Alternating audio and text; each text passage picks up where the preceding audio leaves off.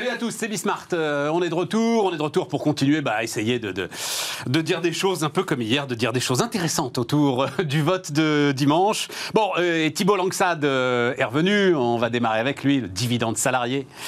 Euh, je ne sais pas ce que vous en pensez. On en a beaucoup parlé. On a beaucoup parlé, Thibault, hein, de ton dividende salarié. Voilà, ça, ça, ça divise la famille. Euh, on va dire ça comme ça. Euh, donc, on va discuter de ça avec lui. Dominique Régnier, autour de. Alors, il, appelle ça. C'est très intéressant, Dominique Régnier. Donc, protestation électorale. en fait, le vote du premier tour sert à exprimer sa colère. Et le vote du second tour à faire barrage à la colère qu'on a exprimée au premier tour il va falloir qu'à un moment on retrouve quand même des motivations intéressantes pour voter. Et puis euh, on finira avec la, la crise électrique quand même qui euh, se profile devant nous hein, pour, euh, pour l'hiver prochain. Ce sera peut-être ça d'ailleurs, hein, le premier vrai gros défi pour Emmanuel Macron. Allez, c'est parti, c'est Bismart.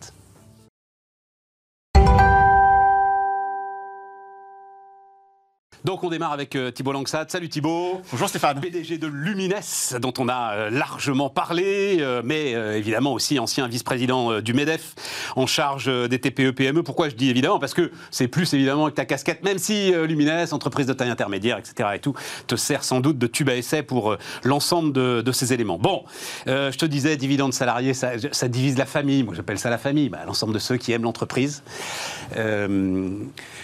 ça divise la famille parce que ça brouille des hum, concepts qui sont pourtant des concepts essentiels. Le salarié travaille payé par un salaire. L'actionnaire prend tous les risques et touche un dividende. Eh oui, mais quand il y a le surcroît de valeur, il existe depuis 1967 la participation qui rémunère l'apport en industrie. Et eh bien justement, qu'as-tu besoin d'inventer un nouveau concept? Mais j'avais pas un nouveau concept. Et je le dis, je le redis, je n'invente pas un nouveau concept. Je laisse les... ce que je propose dans manifeste. l'obligation. Mais parce que l'obligation. Tu fais un lien. Il n'y avait pas de lien. Non, juste, je précise.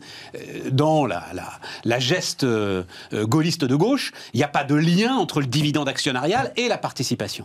Toi, tu fais un lien obligatoire entre les deux. Bah, d'abord, quand on regarde la formule de participation, elle est étroitement liée au dividende. Donc le lien, il est fait par la formule.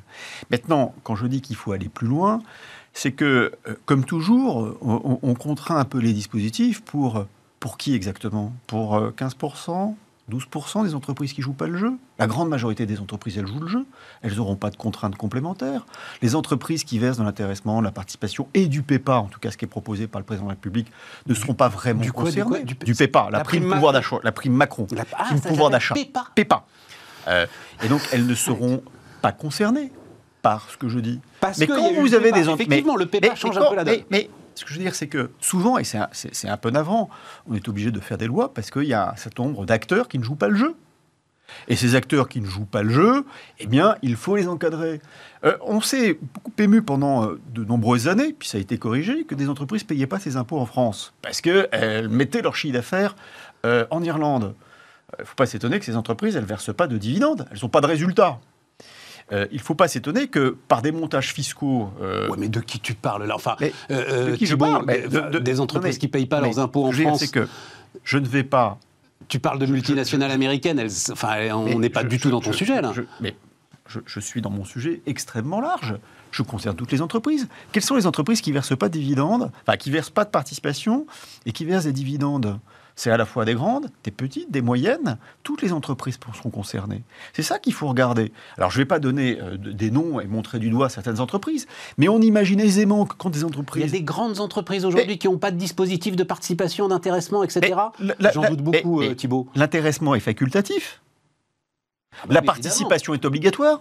Mais si vous n'avez pas de résultat... Mais le dividende aussi. Si vous le dividende, vous le versez où? 2020, il n'y a pas eu de dividende, hein, euh, par exemple. mais je suis d'accord, mais c'est pas pour autant que, euh, je veux dire, c'est que c'est, le problème n'est pas là, c'est que des entreprises qui sont installées on va dire, et qui mettent et qui reconnaissent leur chiffre d'affaires dans d'autres pays, qui payent pas ou très peu d'affronts en France et qui n'ont pas de résultats. Comment voulez-vous qu'ils mettent de la participation pour leurs collaborateurs? Thibault, c'est pas ça ton sujet. Ton sujet, c'est le cœur de l'entrepreneuriat français. Ce sont euh, des ETI aujourd'hui qui vivent très discrètement et dont on ne sait pas vraiment d'ailleurs. Mais toutes hein, ces ETI, toutes ces, toutes ces, toutes ces ETI, toutes ces ETI, euh, je vais dire la grande majorité, 90% des ETI, des entreprises de taille intermédiaire, ont des mécanismes d'intéressement et de participation, voire pour certaines, euh, des mécanismes d'actionnariat salarié. Le sujet n'est pas vraiment là. Il y a des grandes entreprises qui ne jouent pas le jeu, euh, auxquels il faut qu'on soit attentif, et des segments de toutes Ça, petites ça m'embête entreprises. que tu puisses pas nous dire à qui tu penses. Ah, non, mais parce que, non, mais c'est- Parce que je, cherche là pendant que. c'est- aisé de comprendre qu'une entreprise qui ne paye pas d'impôts euh, n'a pas de mécanisme de redistribution. Si vous avez des impôts, si, si- si- si vous avez des résultats en France, Bah, on va le dire, moi, la Mais- seule grande entreprise à laquelle euh, je puisse penser qui, pour de très très bonnes raisons, paye très très peu d'impôts en France, c'est Total. Parce que euh, Non, oui, Total fait son mais- exploration mais- eh ben, elle paye non, des impôts partout dans eh le ben, monde. Mais il y a un dispositif d'intéressement massif. cas, je vais. Ils ont un dispositif d'intéressement massif qui corrige, parce que Total est une entreprise sérieuse, qui corrige un manque de redistribution au travers de la participation. Donc ils ont customisé un accord d'intéressement très fort, qui est probablement un des plus, euh, plus redistributifs Mais bien de sûr. entreprises, même parce qu'ils n'ont pas de participation. Mais d'autres pétroliers qui pourraient avoir les mêmes difficultés en France? Des entreprises qui, dont ils ont des Ça va des devenir un quiz, cette ils ont, ils ont défrayé la chronique. Non, parce que c'est mon rôle n'est pas de mettre en avant Oui, les oui, je comprends, je comprends. Mais des entreprises qui ont défrayé la chronique il y a peu de temps et qui ne payent pas d'impôts en France. Si elles ne payent pas d'impôts en France, c'est qu'elles ont très peu de résultats. Si elles ont très peu de résultats, la formule de participation, elle est basée sur le résultat. Donc, il y a quelques entreprises. C'est facile quand Non, vous reconnaissez l'intégralité. tu parles de McKinsey quand même, c'est pas possible, Quand- Thibault. quand Les consultants de McKinsey, ils n'ont pas besoin de la Quand- prépa à 6000 balles. Là. Non, Pour eux, c'est un pourboire. Quand, quand on reconnaît, quand on reconnaît l'intégralité de son chiffre d'affaires euh, dans d'autres pays de la communauté européenne, euh, le- le- par conséquent, les, les impôts que l'on paie sont différents. Et par conséquent, la participation est différente. Alors, il peut y avoir des systèmes euh, de PEPA, d'intéressement, c'est ça qu'il faut regarder. Donc, il y a un sujet qui concerne certaines grandes entreprises qui jouent pas le jeu. Puis après, c'est de dire au titre de l'équité, au titre de l'apport en industrie, nous devons étendre euh, la participation à toutes les entreprises. Le président de la République va un peu plus loin, il dit soit intéressement, soit participation, soit PEPA. C'est ce qu'il appelle le dividende salarié. Pour lui, pour lui, alors c'est pour ça que j'ai appelé cet entretien soutenir les salariés.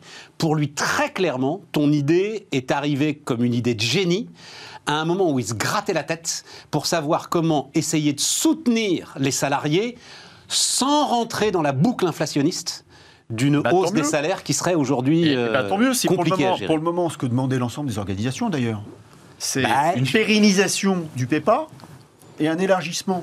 Ben, c'est super, c'est super. Les- alors, c'est l'autre aspect. Tu as l'aspect des actionnaires. Je continue à penser ton truc est quand même compliqué et euh, il y a des tas de il y a des tas de biais qui à un moment vont nous rattraper. Mais l'autre aspect vis-à-vis des salariés, c'est qu'ils veulent des salaires en bonne et due forme. euh, Bien sûr qu'ils veulent des salaires, mais les salaires mais, chargés. non, mais- non, mais ça, il n'y a pas de sujet. Il n'y a pas de cannibalisation à avoir sur les salaires. Bah, Quand on verse de euh, l'intéressement, c'est effectivement très proche du salaire. L'intéressement est un accord qui définit des objectifs et sur la base de l'atteinte de ces objectifs, on verse une rémunération. La participation, voulue par le général de Gaulle, est une quote-part du dividende. D'ailleurs, dans la loi, je te le rappelle Stéphane, ça s'appelle le dividende travail. Alors, que les conservatistes considèrent que, au titre de la hiérarchie des classes, que l'actionnaire qui prend son risque, on appelle ça du dividende, et que le salarié, on appelle ça du salaire, peut-être, mais, Mais c'est le pas la de- hiérarchie des classes, Thibault. Enfin, Eh ben- c'est le compte d'exploitation. C'est voilà, c'est les salaires. Mais ils qu'est-ce sortent est- avant justement d'ailleurs le résultat. Qu'est-ce qui est choquant Et- Non mais je vais le prendre différemment dans ces cas-là. Qu'est-ce qui est choquant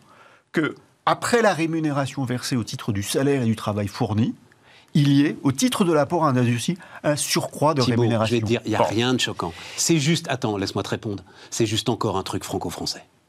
Voilà, c'est juste encore un truc qu'on invente, nous, qui va n'exister que dans notre pays et qui va faire que des investisseurs internationaux Non. vont se gratter la tête. D'abord, deux choses. Oui et non. D'abord, le premier point, c'est que si le matraquage fiscal était différent, peut-être qu'on n'aurait pas besoin des primes PEPA, des mécanismes d'intéressement euh, aussi lourds que nous l'on peut avoir. Ok. Néanmoins, réconcilies la famille. néanmoins, nous sommes le seul pays au monde où la redistribution pose problème, où euh, les dividendes, et tu le dis, généralement ça commence à partir du mois de mars, quand on commence à voir les résultats, jusqu'au mois de juin, au moment des assemblées générales, où on conspue nos grandes entreprises parce qu'on considère que le partage de la valeur n'est pas équitable. Un, c'est pas tout à fait vrai, et deux, si on veut un capitalisme plus rénové, plus moderne, nous devons en partie réconcilier les Français avec le capital, et notamment sur le partage de la valeur. On peut dire ce qu'on veut, de manière, c'est une question de curseur. Où est-ce qu'on met le partage? Bon, eh bien moi je considère qu'on pourrait faire un peu plus. Je considère, je considère qu'on pourrait renforcer un tout petit peu la formule de participation pour qu'elle soit un tout petit peu plus contributive. Je considère qu'on peut faire en sorte que toutes les entreprises soient concernées par le dividende salarié, et en l'occurrence au travers de la prime PEPA. Il n'y a pas de contrainte. J'ai de l'argent, je donne. J'en ai pas, je ne donne pas. En revanche, il y a un moment où, dans un pays où on veut un peu plus d'équilibre, un peu plus d'équité, se dire que quand on gagne de l'argent, mais il faut aussi qu'au titre de l'apport industrie, il y en a un peu pour le collaborateur, qui certes a été payé au titre de son travail, mais quand il y a surcroît de valeur, il faut qu'il y ait quelque chose. Et aujourd'hui, c'est l'intéressement ou la participation.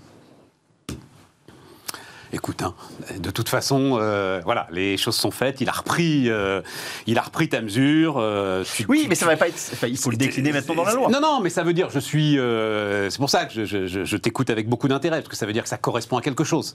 Ça veut dire que tu as senti qu'il y avait un moment très particulier, mais c'est ce moment. Enfin, tu dis euh, réconciliation, tu vas rien réconcilier du tout. Euh, euh, le problème, c'est ça ne concerne que les salariés.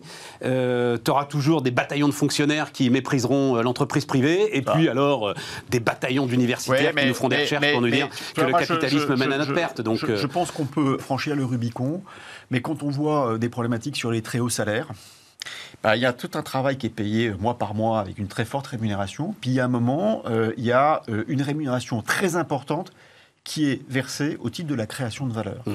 Bah, cette rémunération au titre de la création de valeur, il n'y a pas de raison qu'elle puisse pas s'exprimer un tout petit peu plus fortement au travers de la participation. Qu'est-ce que tu penses? Il y a une forme de donc euh, sur le, programme Macron, un truc qui m'intéresse, dont on parlait déjà hier.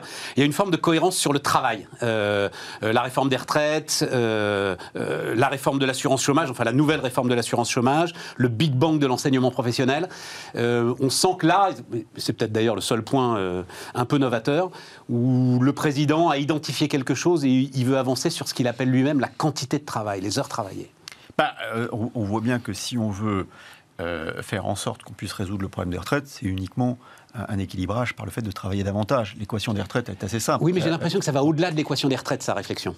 Pas, elle est surtout augmenter le PIB, quoi, basiquement. Augmenter. Ah oui, oui, non mais ce que je veux dire, c'est augmenter la compétitivité des entreprises, augmenter notre capacité de, de profit qui générera de l'investissement, et au-delà de ça, résoudre la problématique des retraites.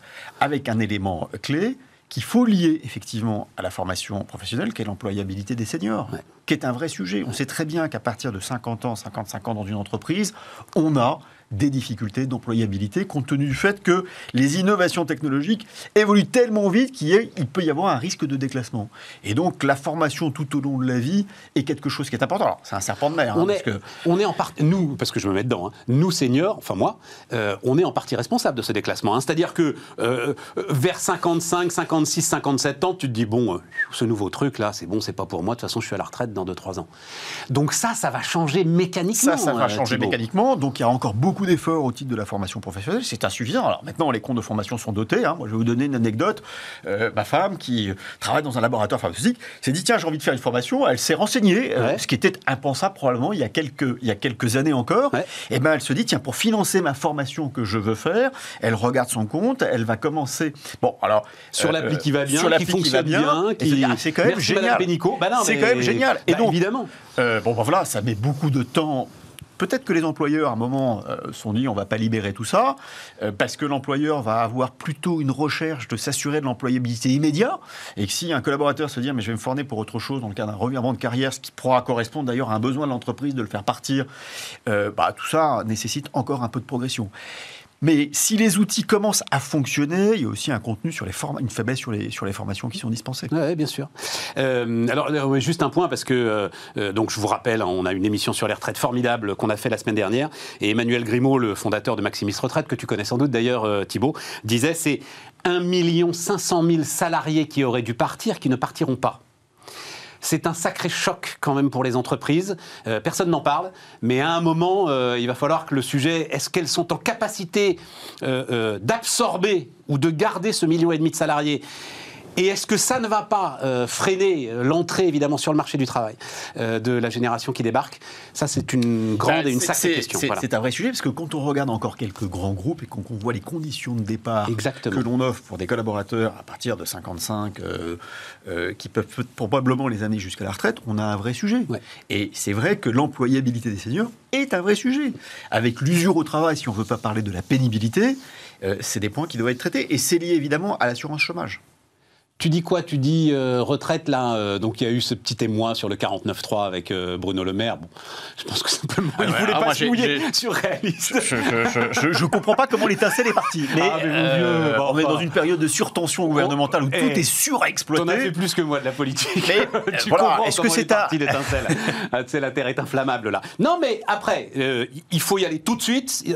Il faut pas qu'il nous rejoue le coup de 2017-2019. Donc, y aller tout de suite. euh, réforme des retraites à la hussarde, justement parce que c'est fondamental. Ah ben, c'est un marqueur du quinquennat. Je veux dire, c'est que c'est la première mesure symbolique forte qu'il va devoir prendre.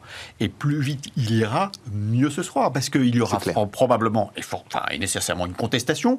Est-ce que, est-ce que cette contestation sera syndicale? Est-ce que sera dans la rue, au travers de ce que l'on a pu voir au début, au milieu de son quinquennat, ou euh, au travers des Gilets jaunes Euh, Il faut aller le plus rapidement possible. C'est ce qu'ont voulu les, présidents, les, Français en les lisant. Maintenant, c'est la mesure clé qui aurait dû être faite si la crise Covid n'avait pas été enclenchée.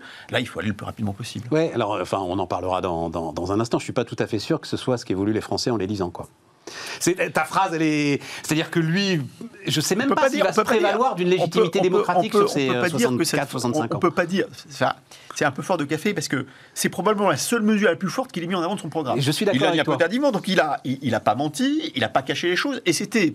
Pardonne-moi l'expression assez couillu, parce que la seule mesure qu'on a retenue parmi l'actualité ukrainienne était de dire ah bon, on va travailler jusqu'à 65 ans. Donc on peut pas dire que les Français n'ont pas été prévenus. Bon, certes, on s'est retrouvé dans une condition si particulière de l'élection, mais maintenant il faut qu'il aille jusqu'au bout de ce projet. C'est un marqueur qui est important pour notre économie, c'est un marqueur qui est important pour notre capacité à nous réformer, c'est un marqueur important pour l'Europe.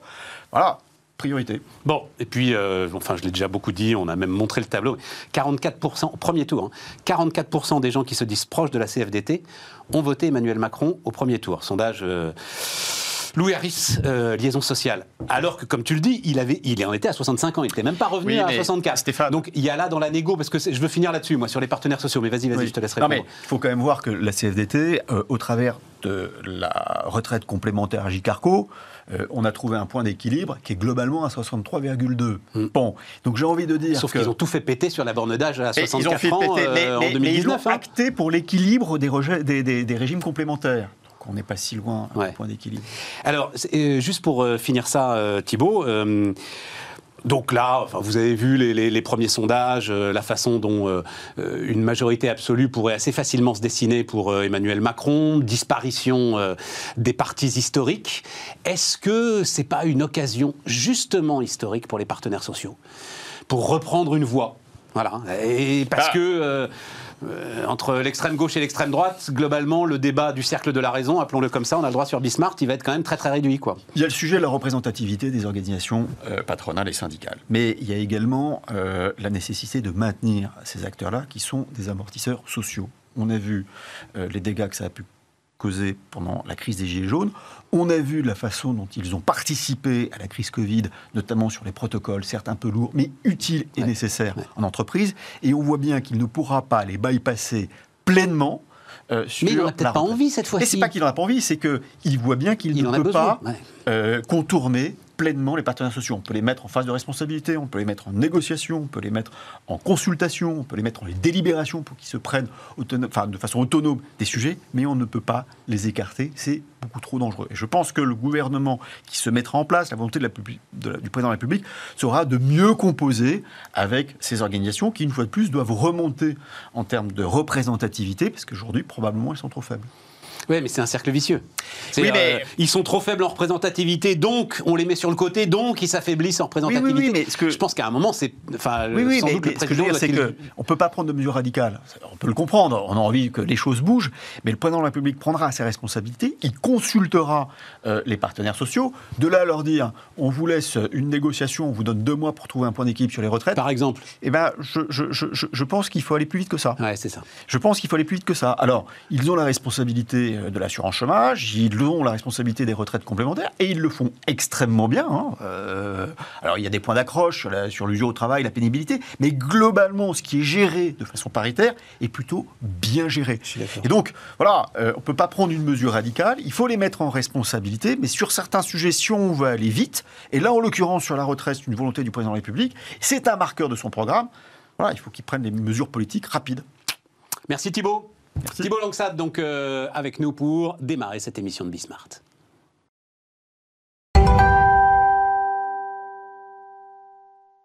On repart les amis, on repart donc avec Dominique Régnier, directeur général de la Fondation pour l'innovation politique. Euh, j'ai adoré votre phrase, c'était, euh, je crois que c'était dans Le Monde, la semaine dernière. Vous avez dit, on vote au premier tour pour exprimer sa colère, et puis au second tour, on est bien obligé de faire barrage à la colère qu'on vient d'exprimer. Exactement. Ça pose un problème, Dominique Régnier. Euh, et puis après l'élection, la colère recommence. Et donc c'est le fameux troisième tour dans la rue. Oui, c'est ça. ça, ça. ça, ne cesse plus, en fait.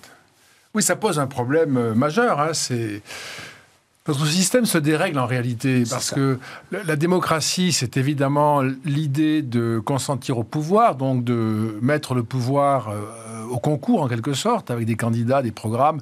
Et puis une fois qu'on a choisi les, gouvernants, euh, un cycle commence de vie normale où, les gouvernants gouvernent et ça n'empêche personne de, s'opposer, de, critiquer, etc. Mais euh, il faut que les gouvernants puissent agir et au terme de leur mandat, ils rendent des comptes. On les reconduit ou pas. Là, c'est plus du tout le régime dans lequel nous sommes. Nous sommes dans un régime de montée en intensité immédiate, euh, où nous, euh, euh, nous sanctionnons les, gouvernants en votant pour des candidats que nous ne pouvons pas élire ensuite. On met au second tour Emmanuel Macron et Marine Le Pen, et puis au second tour, on, considère collectivement qu'il n'est pas possible que Marine Le Pen soit présidente. Oui, mais ceux qui ont mis Marine Le Pen en position d'accéder au second tour ceux-là avaient bien l'intention de continuer à voter pour elle, même si j'ai lu que 10% d'entre eux avaient changé d'avis d'ailleurs. Oui, c'est ça, oui, c'est quand même... Seulement 10%. Non, mais ça veut dire, c'est très important cette, cette précision-là, parce que ça signifie qu'on utilise l'élection comme l'expression euh, de la protestation, mais pas euh, comme procédure pour désigner des gouvernants.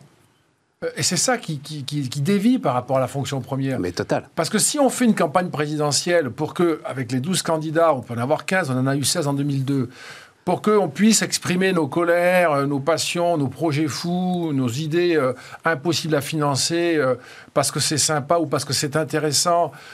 c'est du pluralisme, c'est ce qui serait discutable. Hein. Mais enfin, on a cette grande foire aux idées, et puis après on vote pour choisir le chef de l'État ou choisir des députés. C'est complètement discordant. Euh, une campagne présidentielle, c'est discuter ensemble de ce qui est possible de réaliser au mieux et ensuite le faire. Là, c'est pas du tout ça. On utilise l'élection aujourd'hui, en particulier présidentielle. C'est devenu une manière de hacker le système, en fait. Avec particulièrement là une confusion dans... Alors, je veux revenir sur ce qu'il est possible de faire, mais il y a, y a, quand même une confusion qui a été apportée par le quoi qu'il en coûte à partir du moment où vous lâchez 250 euh, milliards euh, sur une année, c'est vrai que derrière, le champ du possible, comme vous dites, il semble s'élargir énormément quand même, euh, Dominique Régnier. Oui, c'est une des grandes... pas découverte, mais c'est une expérience que moi je trouve terrible dans cette élection présidentielle, qui s'inscrit en effet dans ce cycle où, face à la pandémie, il a été décidé d'ouvrir les vannes, ce que l'on peut comprendre. Mais par contre, euh, moi, comme euh, citoyen, j'aurais aimé entendre à la fin du quoi qu'il en coûte, je vais quand même vous demander un effort à tous, sans exception, à la mesure de vos moyens, mais chacun devra à la fin euh, au moins permettre à la France de faire face à une partie de sa dette liée à la pandémie. Là, il n'y a pas cette dimension. vous voulez dire augmenter les impôts? Une contribution spécifique. Je crois que c'était nécessaire. pour le coup, Marine Le Pen, euh, ah oui, mais c'est. Tu l'emmènes à l'Élysée là. C'est. On y va, on y va, on, y va par le chemin de, la, dépense irrationnelle. Euh, il n'y a plus de. Aujourd'hui, ce qui s'est installé. Enfin, juste un mot. Non, c'est intéressant. Vas-y. Parce que ce qui s'est installé aujourd'hui, c'est que euh, et la présidentielle l'a consacré. Il n'y a pas de rareté d'argent. C'est fini. Et celui qui va dire l'argent est rare, on va lui dire tu es un expert, tu es un vendu, ou bien tu es un scrogneux, ou je ne sais pas quoi. Tu es sous les ordres de Bruxelles ou sur l'ordre de Bruxelles, ou je ne sais pas quoi. Ça n'est plus euh, euh, un argument considéré comme décrivant une réalité euh, euh, constatable ou raisonnable. Euh, donc, c'est les idées fleurissent. Les idées, euh, enfin, c'est le, le, paradis de l'idée. Juste un mot, une précision. Enfin, je l'avais déjà dit la semaine dernière, mais donc le Fonds monétaire international a quand même lancé la semaine dernière une petite alerte sur la dette, et en disant que grâce à l'inflation, elle allait quand même se réduire en pourcentage du PIB partout, sauf en France et aux États-Unis. C'est quand même intéressant, hein. sauf en France et aux États-Unis. Non, mais nous sommes très clairement, et ça fait des années que nous le savons, euh, et que cela se dit malgré tout, mais ce sont des paroles qui n'ont aucune prise, ne serait-ce que sur euh, la, la, la, langue politique, euh, et pas beaucoup sur la langue journalistique non plus d'ailleurs. C'est-à-dire que la France est dans une situation singulière qui est malheureusement une conséquence de conjoncture, mais plus gravement d'une sorte de grande structure longitudinale. L'État peut, euh, et, cet argent magique vient de là, de cette source euh, secrète, euh, inépuisable, et qui, rend impossible. moi, ça me frappe. indépendamment de des commentaires qui ont été faits sur la prestation de Valérie Pécresse, je la prends comme exemple.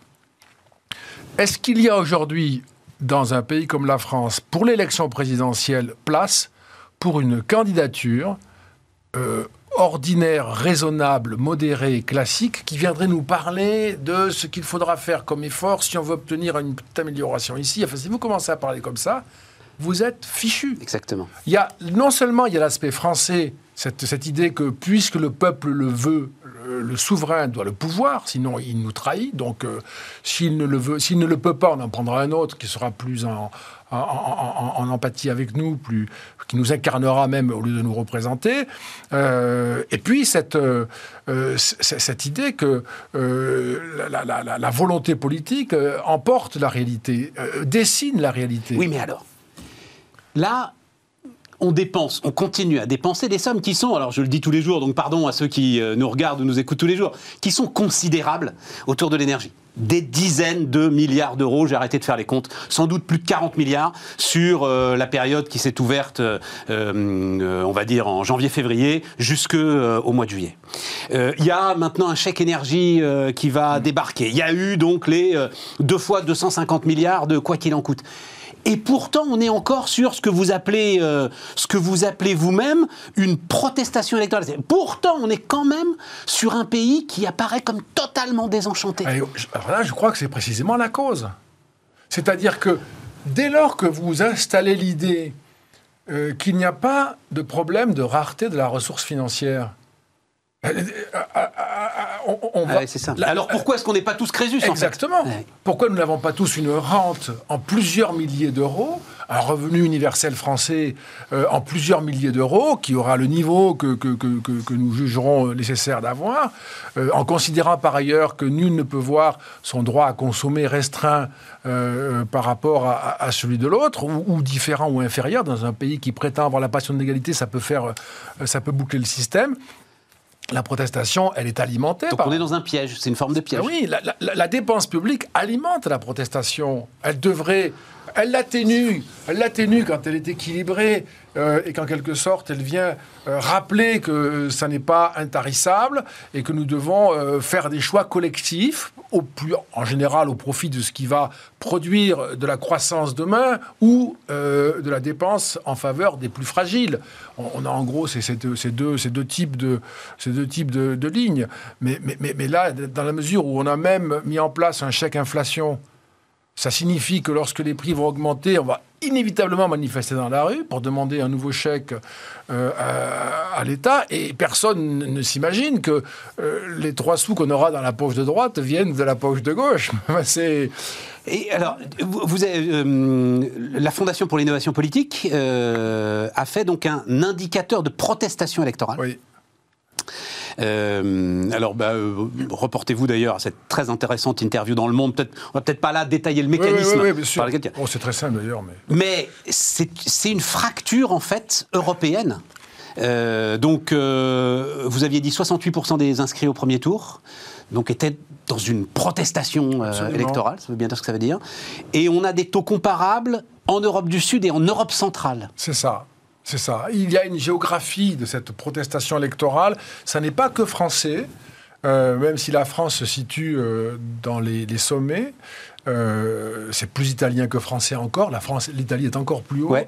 Euh, mais c'est une, c'est une protestation dont la géographie est, est plus effectivement méditerranéenne, Europe centrale orientale. C'est-à-dire que ça épargne presque entièrement ou très largement toute l'Europe du Nord, tous les pays scandinaves. Ça Nos fameux frugaux. voilà, ça confirme Ça aussi confirme ce qu'on sait par ailleurs. Euh, les travailleurs pauvres allemands, euh, enfin, les Allemands comprennent ce mécanisme. Euh, nous, c'est quelque chose qui...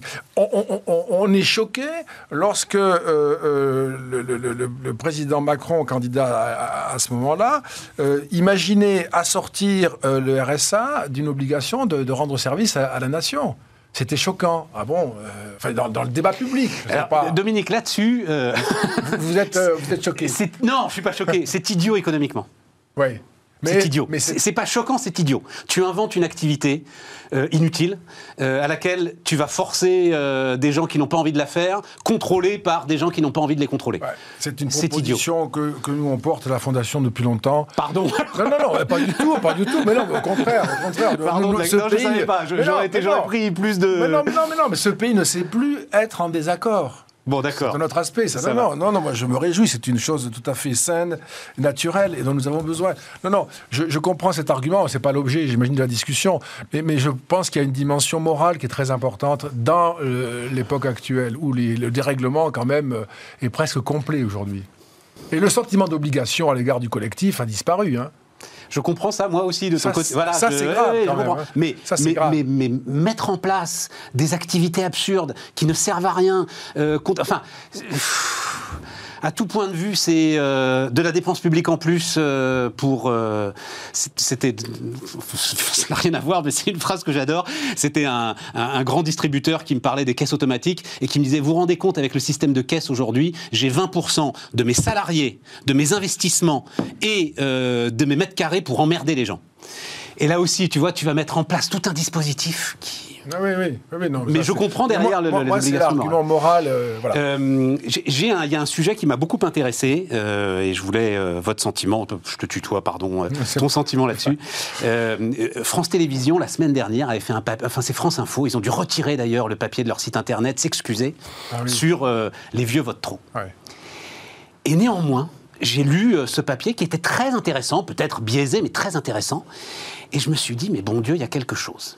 C'est-à-dire que, en gros, le papier expliquait et citait des, gens qui disaient. Ben oui, les vieux votent plus que les jeunes. Donc l'offre politique se dirige en fait euh, vers ce que veulent les vieux, éloigne encore plus les jeunes euh, du vote. Et on a là un cercle vicieux que je trouve euh, inquiétant. Comment est-ce que, euh, enfin, est-ce que c'est quelque chose auquel vous avez réfléchi à la fondation Alors, euh, oui, oui, c'est une question qui se pose. euh, c'est bien de la poser. Après, il faut faire attention au raisonnement mécaniste. Parce que là, le- le- le- on a vu beaucoup de, de jeunes danser euh, après la victoire d'Emmanuel Macron. euh, Beaucoup, t'en as vu beaucoup. Enfin, il y avait des images. Je veux dire, non, Oui, mais, voilà. non, non, mais ce, que, ce que- ce que je, ce que je veux dire, c'est qu'on met en scène une jeunesse qui danse. Ah oui, oui, alors pour le coup, elle était mise Mais, en scène. Voilà, mais la jeunesse qui danse, qui est mise en scène, donc euh, euh, elle, est, elle est- elle est mise sur la scène par les électeurs âgés. Oui. C'est- les vieux qui ont voté Macron. Oui. Et, et- et bon, euh, c'est ça aussi, l'électorat âgé. Euh, ensuite, c'est mécaniste parce que euh, quand on est plus âgé, on peut voter en songeant à ses enfants, à ses petits-enfants. Et puis on peut aimer son pays aussi et songer euh, à son pays.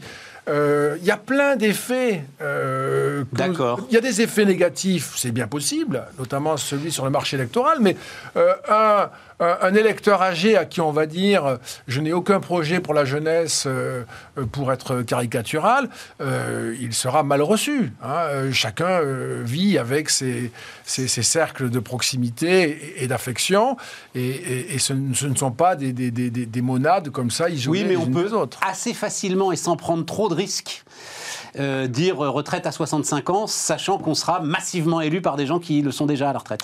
Oui, mais cependant... même si c'est une très bonne mesure. Hein, mais oui, alors justement, ce qui est quand même fantastique, c'est que vous avez ça, et ça, un, ça fait peser là, dans, dans, dans, ce raisonnement, une sorte de euh, suspicion sur le déséquilibre par les personnes âgées euh, du, du, marché électoral. Mais de l'autre côté, vous allez avoir tous les manipulateurs euh, des, des, lycéens qui vont les amener à manifester pour défendre une retraite à laquelle ils n'auront jamais accès. C'est quand même génial, ça. C'est-à-dire que les jeunes, c'est de la chair à canon aussi.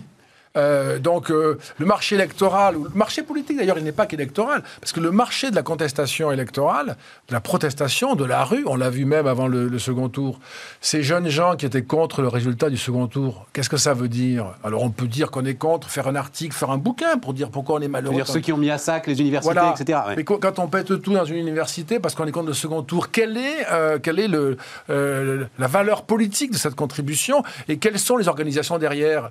Elles, Ce sont celles probablement qui vont contester le vote des plus âgés. Euh, enfin, c'est, c'est une espèce de champ de bataille. Donc, il, faut, je dirais, un, panorama complet sur cette question des, âges. Mais pour le moment, euh, dans ce qui a été dit, le grand barrage face à Marine Le Pen, euh, protéger la France du fascisme, etc., le résultat, c'est que ce sont les personnes âgées qui ont fait le, le job presque entièrement. Bah, un, petit peu les jeunes. Je regardais là quand même parce que effectivement j'avais entendu partout. Euh, euh, alors effectivement au premier tour euh, c'était Mélenchon d'abord et puis ensuite ensuite Marine Le Pen.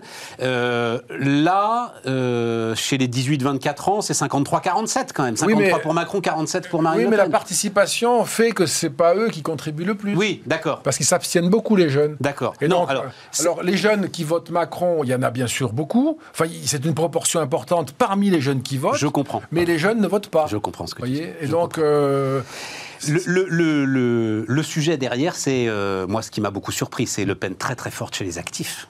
Oui. C'est-à-dire toutes les forces vives du pays, appelons-les comme ça. Je suis plus dedans, hein, les, les, les, les, les, les 25-55 ans. Non, non, mais c'est tout à fait ça. Et c'est un des.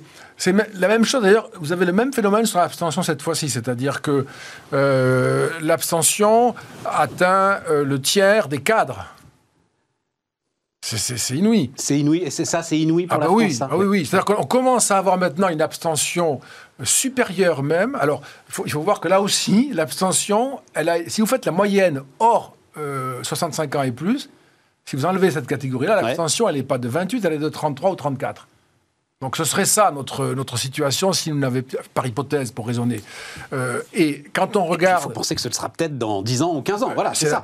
normalement, c'est la tendance. Les générations actuelles vont vieillir et porteront aussi leurs habitudes politiques. Et quand on ne pratique pas le, vote régulièrement, eh bien, on transmet même à ses enfants et, et c'est le déclin de la participation électorale qui bousille tout scrutin sans aucun doute.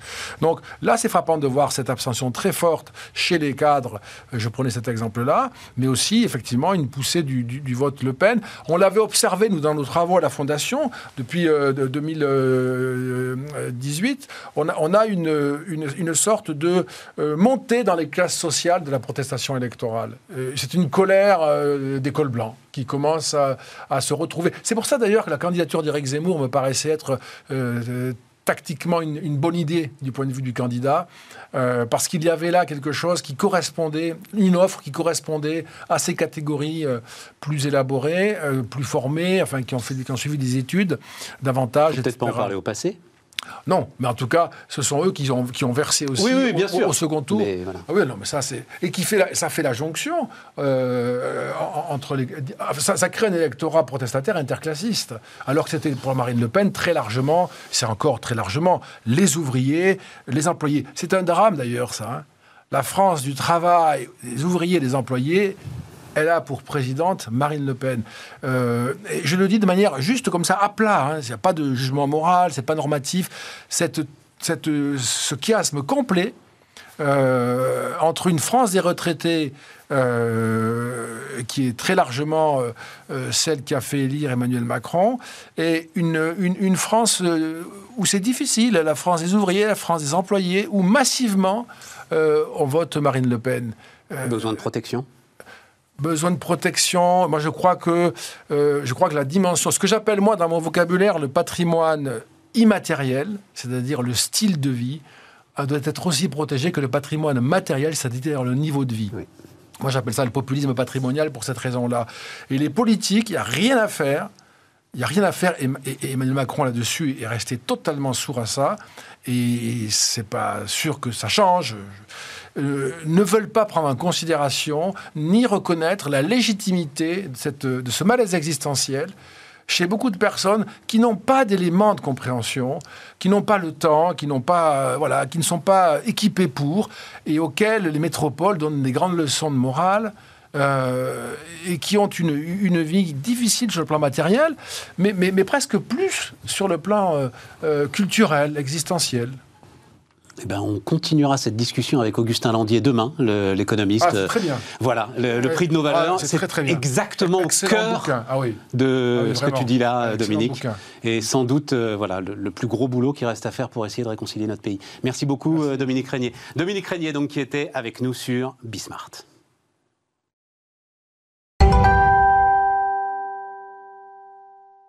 Et on termine donc avec euh, Myrto Tripati. Salut euh, Myrto, ingénieur, euh, présidente des voix du nucléaire, qui ont émergé comme. Non, non, mais enfin, on avait commencé à se parler il y a, il y a 18 mois, je crois. Hein, à peu près. Ouais, voilà. Et c'est parti en flèche, cette idée à un moment, vous étiez toute seule sous la pluie à manifester à 10, là, à la République, et le nucléaire, mais plus personne voulait en entendre parler, et puis tout à coup, pas c'est devenu une évidence. Euh, j'ai deux choses. D'abord, euh, Premier ministre directement chargé de la planification écologique et sans doute deux ministères autour de la planification écologique et de la planification écologique locale. La planification écologique en matière d'énergie, Myrto, tu dis, moi personnellement, ça me, ça me fait saigner les oreilles. Mais euh, je regarde les Allemands très planificateurs, dans quel état ils sont? Tu penses que c'est aujourd'hui quelque chose qui est indispensable pour euh, aller... Euh, on n'est pas obligé de regarder que les Allemands, on peut regarder les Américains ou les Anglais, qui sont plutôt euh, des libéraux euh, en la matière et qui sont en train de mettre en place des programmes extrêmement planificateurs, sous vrai contrôle de l'État, avec financement de l'État. Mais je voyais, alors ça m'intéresse beaucoup parce que je voyais Biden là qui est obligé de lâcher 6 milliards de dollars parce qu'en fait il a un problème. On va pas l'expliquer là. Toi tu le connais par cœur, mais je l'ai découvert sur les prix de l'énergie, sur les prix des centrales nucléaires. L'énergie en fait est tellement basse grâce au gaz de schiste aux États-Unis que les centrales nucléaires ne sont plus rentables. Et donc si elles sont plus rentables, les gars aux États-Unis ils les ferment. Donc Biden dit non non non non non je vous subventionne. Ça n'a pas l'air très planificateur, ça, quand même, comme truc. Alors, oui et non, c'est-à-dire qu'aujourd'hui, alors on aborde plein de sujets à la fois, mais si tu veux euh, euh, traiter cette question, par exemple, de la subvention, euh, aujourd'hui, effectivement, sur la planification. aux États-Unis, ils ont un problème qui est un problème économique. La fermeture des centrales nucléaires a été faite pour raison économique, parce que les ENR, les énergies renouvelables intermittentes, étaient subventionnées, et le gaz de schiste avait fait s'effondrer les prix des fossiles, qui d'une certaine manière sont subventionnés, parce qu'ils n'encaissent pas le prix des pollutions qu'ils Ilgener tout à fait. Alors que le prix euh, de la gestion des déchets et du démantèlement sont intégrés à l'intérieur du prix du kilowattheure euh, nucléaire. Bah, en fait, en Europe, on n'est pas dans une situation euh, extrêmement différente. Aujourd'hui, le chèque énergie, enfin les, les, les mesures sur la compensation de la hausse des prix de l'énergie depuis le début de l'année s'est monté à presque 45 milliards d'euros, ce qui est juste énorme quand on y pense. Il y a un rapport qui est sorti de la Cour des comptes européenne, enfin de la Cour d'audit européenne, qui euh, explique aujourd'hui que 44% euh, euh, des subventions accordées par les États membres aux énergies fossiles, des États membres à l'énergie vont aux énergies renouvelables intermittentes, éolien et solaire, 32% aux énergies fossiles et que 2% à l'énergie nucléaire. Donc effectivement, le nucléaire aujourd'hui est dans une situation où il est dans un marché qui en fait n'est pas libre du tout, euh, ne permet pas de mettre en valeur euh, sa compétitivité euh, et qu'en plus sa compétitivité est dégradée par les circonstances qui sont par contre par exemple les obligations de service public de continuer à assurer un approvisionnement soit quand les prix ne sont pas là soit quand la concurrence est un peu artificielle soit quand des situations exceptionnelles de Covid ou de crise en Ukraine leur demandent de réaménager leur programme bah ça c'est pas comptabilisé non plus et ils doivent supporter euh, l'effort et le coût de ces efforts. Revenons sur la planification. Alors revenons sur la question de planification. la planification énergétique, pour moi, est indispensable. de toute façon, parce qu'on est sur des grands programmes euh, d'infrastructure. Et puis après, tout est une question de perception. Euh, en France, euh, la raison pour laquelle le nucléaire est centralisé, c'est pas une question liée au nucléaire, c'est une question de choix français de faire du nucléaire et de l'électricité un service public. Il y a plein d'autres pays, dont l'Allemagne et les États-Unis qu'on a cités, où euh, le nucléaire n'est pas du tout centralisé. Il y a plusieurs acteurs privés euh, qui, s'échangent là-dessus. Euh, je précise que Patrick Pouyanné, par exemple, le patron de Total, est tout à fait d'accord avec ça. il juge que le nucléaire, c'est voilà, lui, il dit non, Total n'y touchera pas parce que c'est vraiment un truc régalien. Voilà, c'est une telle puissance que c'est un truc bah, régalien. Pas tant... Non, non, non, c'est pas ça. Bah, c'est pas le Je te dis ce qu'il dit. Alors, donc du coup, on n'est pas d'accord. Donc du coup, on n'est pas d'accord avec avec Patrick Pouyanné. C'est que c'est pas parce que le nucléaire c'est une telle puissance que c'est régalien, c'est parce qu'en France, on a choisi d'utiliser le nucléaire pour faire de l'électricité un service public. Euh, le pétrole et le gaz n'est pas traité en service public. Le pétrole et le gaz euh, euh, ne portent pas la péréquation tarifaire, la solidarité énergétique avec les précaires, n'a pas une obligation d'approvisionner, etc., etc.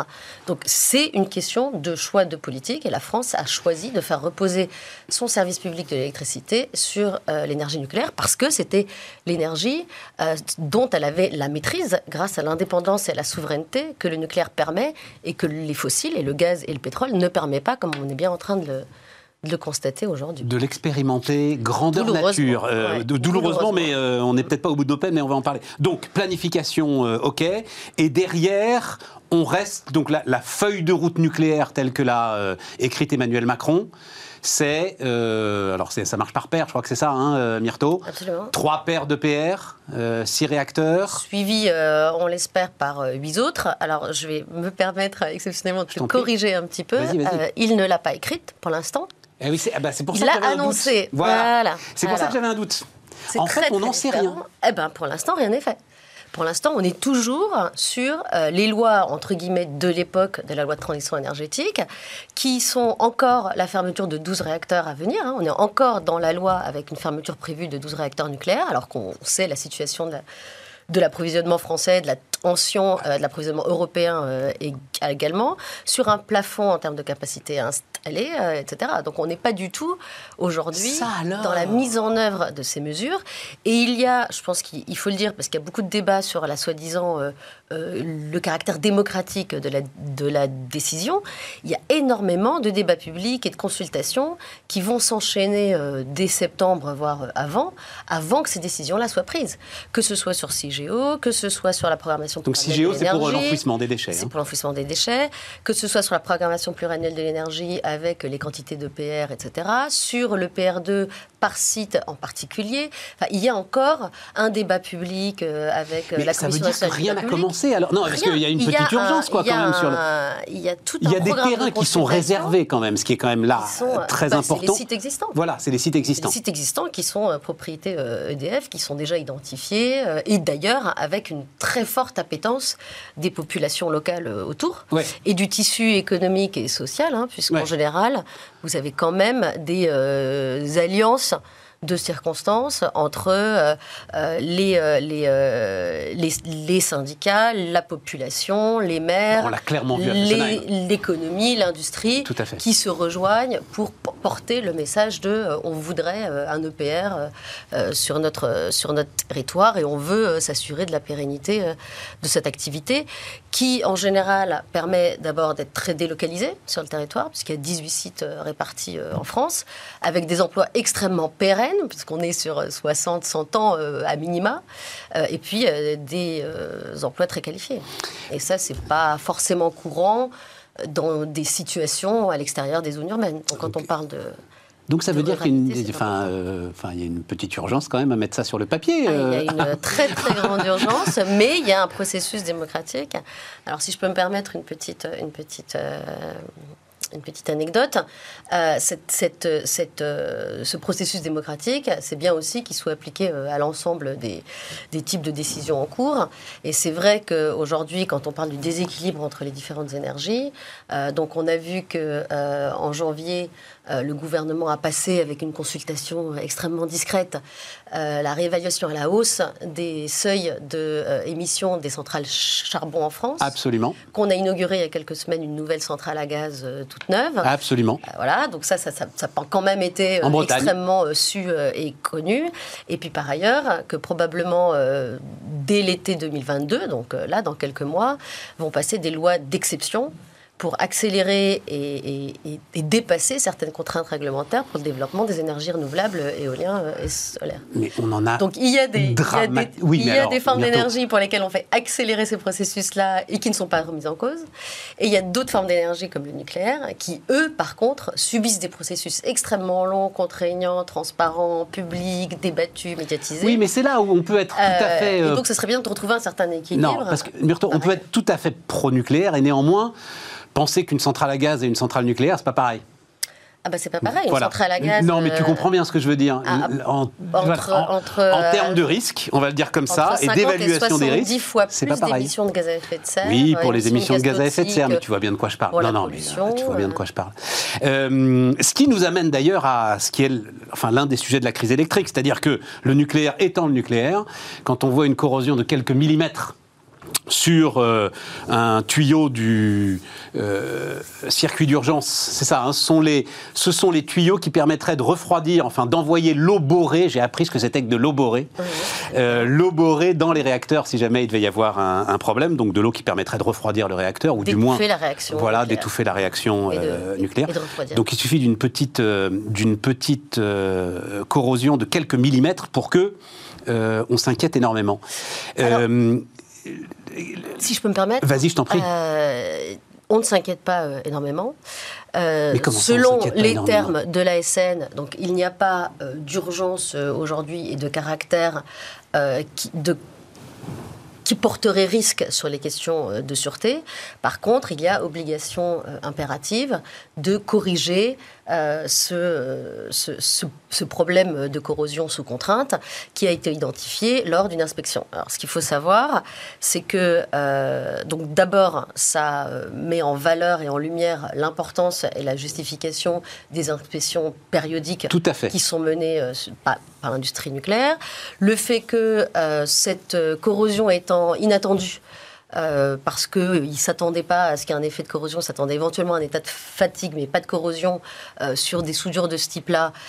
EDF a pris la décision d'arrêter les centrales concernées de manière préventive, ce que l'ASN a considéré comme étant une mesure euh, appropriée, et que aujourd'hui, en fait, on n'est pas du tout dans une situation inquiétante du point de vue d'un incident non, ou d'une défaillance. du point de vue de la production. Du point de vue, exactement. Moi, c'est ça qui m'intéresse. Du point de vue de la disponibilité du parc et euh, de tensions sur l'approvisionnement qui vont en plus être particulièrement euh, aggravées euh, à l'hiver 2022-2023. Alors, juste pour prendre la mesure du truc, il faut, aller, il faut quand même résumer les choses. Il y a trois grandes familles de réacteurs, on va le dire comme ça. une première grande famille, 900 MW, deuxième famille des années 80, 1400 MW, et puis la famille EPR qui est évidemment pas concernée. Pour ça, encore faudrait-il qu'il démarre cette EPR. Jusqu'à présent, je parle sous ton contrôle, c'était sur les 1400 MW qu'avait été euh, repérée cette corrosion, ce qui semblait assez gérable à EDF parce que la masse, ce sont les 900 MW. Et là, ce qu'on sait depuis maintenant euh, quelques jours, c'est que les 900 MW pourraient être concernés aussi, c'est ça Alors, euh, pourraient être concernés. Euh, on saura d'ici fin mai, euh, enfin l'ASN dira s'ils le sont également ou pas. Donc pour l'instant, il ne s'agit pas non plus de, de, s'inquiéter en avance et attendre de voir ce que les investigations, ce que les recherches de causes, racines, etc., vont donner. Maintenant, effectivement, ce que j'ai envie de dire. Alors j'ai perdu mon propos, pardon, aide-moi. Je, je, je t'y ramène. Le, non, je voulais juste dire que je, voulais être juste sûr de, que je, ne me trompais pas là-dessus. Le sujet. On sait dans quelle situation on est Ah de oui, toute pardon. façon. En termes de production d'électricité, euh, à cause du, du- de, la, de la crise en Ukraine, de toute façon, on sait dans quelle situation on est l'hiver prochain, même si EDF tenait son euh, programme, enfin du moins le, le- le- le dernier programme de production électrique qu'elle a prévu. Ouais. Ce que- Si jamais elle doit aussi arrêter les 900 mégawatts, Ce mais que là, je voulais euh, dire, c'est que, donc effectivement, ça, ça abonde dans ton sens, hein, c'est que même quand c'était uniquement sur les, 400 méga, les 1400 mégawatts, donc euh, le- Ouais. le, le deuxième palier euh, le plus élevé, euh, c'était déjà très compliqué à gérer. Ouais. C'est-à-dire, ce qu'il faut savoir, c'est que, enfin, ce dont il faut se rappeler, c'est que EDF, le parc EDF, a assuré tout l'approvisionnement électrique français pendant la phase Covid. C'était une des seules entreprises à avoir un plan de pandémie déjà prévu qu'ils ont eu à appliquer, mais n'empêche, qui a quand même euh, été très disruptif pour tout le calendrier de maintenance. Et le calendrier de maintenance sur un parc, un parc de 56 réacteurs, c'est quelque chose d'extrêmement compliqué parce que par tranche, vous avez euh, plusieurs arrêts par an, Mais rechargement, maintenance, qui ont été décalés pour assurer euh, la phase co- Covid, sachant qu'en plus il y a eu une remontée de la production juste après, donc qui était très euh, compliqué à assurer. Qu'à ça, il faut que vous associez ce qu'on appelle les arrêts décennales pour euh, rallonger euh, la durée du parc. Me fais pas Et là, on est liste, cinq fois plus. Non, mais c'est On- des on- arrêts de 120 à so- 100 160 jours. Mais c'est ça. Donc, donc c'est extrêmement Mais on se euh, retrouve important. dans une impasse énergétique l'hiver prochain avec, avec cette le histoire. fortuit de corrosion, plus dans un cadre euh, réglementaire très contraint qu'il ne s'agit pas de bypasser à aucun moment, enfin de- de- d'ignorer ou d'accélérer à aucun moment, oui, la situation euh, cet hiver va être extrêmement difficile, sans compter qu'elle va aussi concerner l'approvisionnement en gaz en particulier. Et que quand on fait Donc, des prévisions d'appro à ces échéances... Pardon de le dire comme ça, ça veut dire plan d'économie de guerre, ça veut dire délestage, ça veut dire euh, Ah bah, les euh, des entreprises. euh, on en a déjà. hein. Oui, oui, oui, mais déjà- de manière massive. euh, pourquoi pas rationnement chez les particuliers Le truc qu'on Ah bah, n'osera jamais, enfin qu'on ne, fera qu'en toute dernière euh, mesure. Ce qui, ce qu'il y a, c'est que dans ces, dans ces circonstances-là, on ne comptabilise, et donc quand on parle de nucléaire et de gaz, on ne comptabilise que les énergies pilotables. Ouais. C'est-à-dire celles sur lesquelles on Bien a la sûr. main et dont on peut piloter la production à la hausse ou à la baisse, etc. Euh, donc typiquement, le parc nucléaire euh, aujourd'hui est, est historiquement bas en termes de disponibilité, hein, puisqu'on n'est qu'à on est qu'à 52% de disponibilité. Par contre, les tranches qui fonctionnent, elles, elles sont à, con- à 92% de production. Si je prends l'exemple de l'éolien en janvier, euh, il était à 100% de disponibilité, mais il était à 7% de facteur de charge. Myrto, et on est au bout, Donc on est au bout ça, du truc. c'est important parce que euh, aujourd'hui, ce qu'on va voir euh, cet hiver, c'est si effectivement les théories de foisonnement, euh, bah, quand il y a du vent quelque part, il y a du sol- soleil ailleurs, ou les théories d'interconnexion, nos voisins allemands qui sont en train de fermer leurs centrales nucléaires, nos voisins belges qui, après avoir voulu les fermer, sont désespérés d'essayer de négocier avec l'industriel pour les faire remonter. On va voir si les théories d'interconnexion, on va s'appuyer sur nos voisins, vont fonctionner ou pas. On va voir. Ah oui, donc toi, quasi. Bon, on est, C'est au un bout. peu hein. cynique, hein, je mais suis oui, désolée. c'est ça. mais, quasi euh, cyniquement, tu dis, ça va être la mais- démonstration, mais, on les amis, le que. prix euh, d'un retard de politique qui aussi ont suivi l'opinion, hein, C'est euh, quelque part, euh, d'avoir pris un retard énorme sur le redémarrage euh, euh, de tout un programme d'infrastructure qu'aujourd'hui on dimensionne à la taille de ce qu'a été le plan Mesmer ou le programme Apollo, quand tu parles de, de planification et de centralisation pour reboucler par rapport à, à- à la manière dont on a commencé euh, la conversation, quand tu mets en œuvre des plans de ce genre-là, oui, il faut planifier. Myrto Tripati, euh, donc. En euh, avance. en avance. Et donc les amis, euh, achetez des pulls pour cet hiver. Voilà. Merci Myrto. Et demain, donc on se retrouve des économistes. Vous verrez ça. À demain.